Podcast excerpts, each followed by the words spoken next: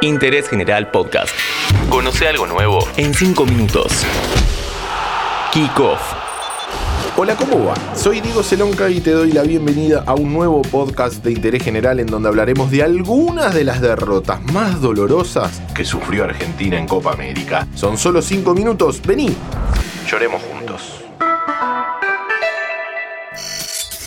Tomando arbitrariamente la decisión de solo mencionar algunas, ponemos el punto de partida en la Copa América que vino inmediatamente después del último título.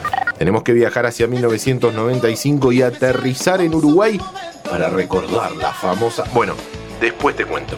La historia de ese torneo indica que Argentina integró el grupo C junto a Estados Unidos, Bolivia y Chile. Los dirigidos por Daniel Pasarela habían ganado los dos primeros partidos frente a Bolivia, 2 a 1, y Chile 4 a 0. Con esos seis puntos ya se había asegurado la clasificación a cuartos de final. Pero acá empezaron los problemas. ¿Te acordás cuáles fueron? En la última fecha del grupo, Argentina iba a jugar con Estados Unidos. Nosotros, ya clasificados, los norteamericanos con la obligación de ganar para clasificar. Pasarela, un poco para cuidar a los jugadores y otro poco subestimando al rival y la situación, metió nueve cambios y puso suplentes. A los 32 del primer tiempo, con goles de Frank Klopas y el inolvidable Alexis Lalas, Estados Unidos ganaba 2 a 0. El partido terminó 3 a 0, siendo una derrota histórica y escandalosa que iba a sentenciar el futuro de Argentina en esa copa.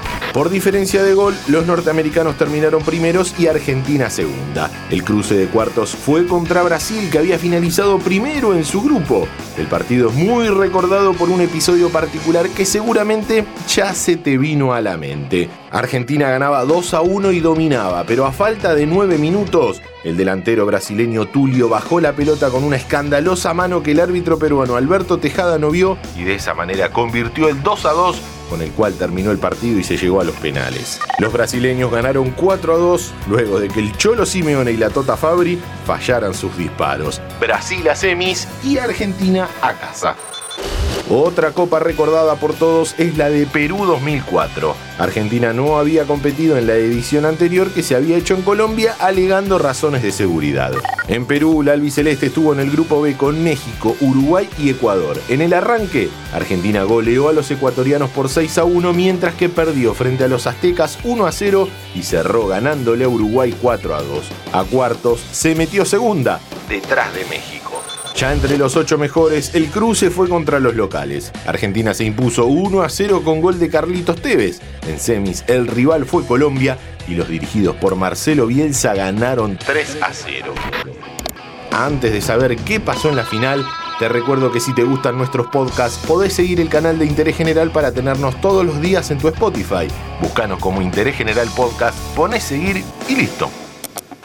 La final fue con Brasil, que llegó luego de eliminar a México en cuartos de final y a Uruguay en semi. Argentina se puso en ventaja con un gol del Kili González de penal. Luego empató Brasil por intermedio de Luisao y a falta de tres minutos para que termine el partido, el Chelito Delgado con un derechazo cruzado puso en ventaja a la albiceleste. Todo parecía encaminado para que se corte la racha de 11 años sin título, pero seguramente te acuerdas del delantero brasileño que nos arruinó el festejo. Sí, ese mismo, Adriano. Los últimos minutos fueron todos pelotazos al área argentina y en uno de los tantos que llegaron, cuando el reloj marcaba 47 minutos con 40 segundos, le quedó un rebote al delantero del Inter que fusiló al Pato Abondancieri y puso el 2 a 2.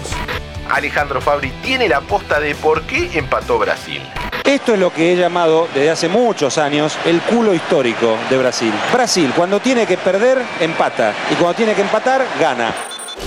El partido terminó con incidentes entre ambos equipos, meta empujones e insultos por todos lados. Luego de que llegue una tensa calma, se patearon los penales y ahí Argentina tuvo un desempeño muy malo.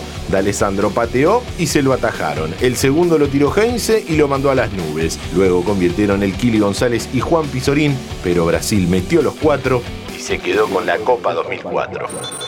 Si vos recordás alguna otra eliminación argentina, dejanos tu comentario en Instagram y tal vez entre todos podamos disimular el dolor que esto nos generó.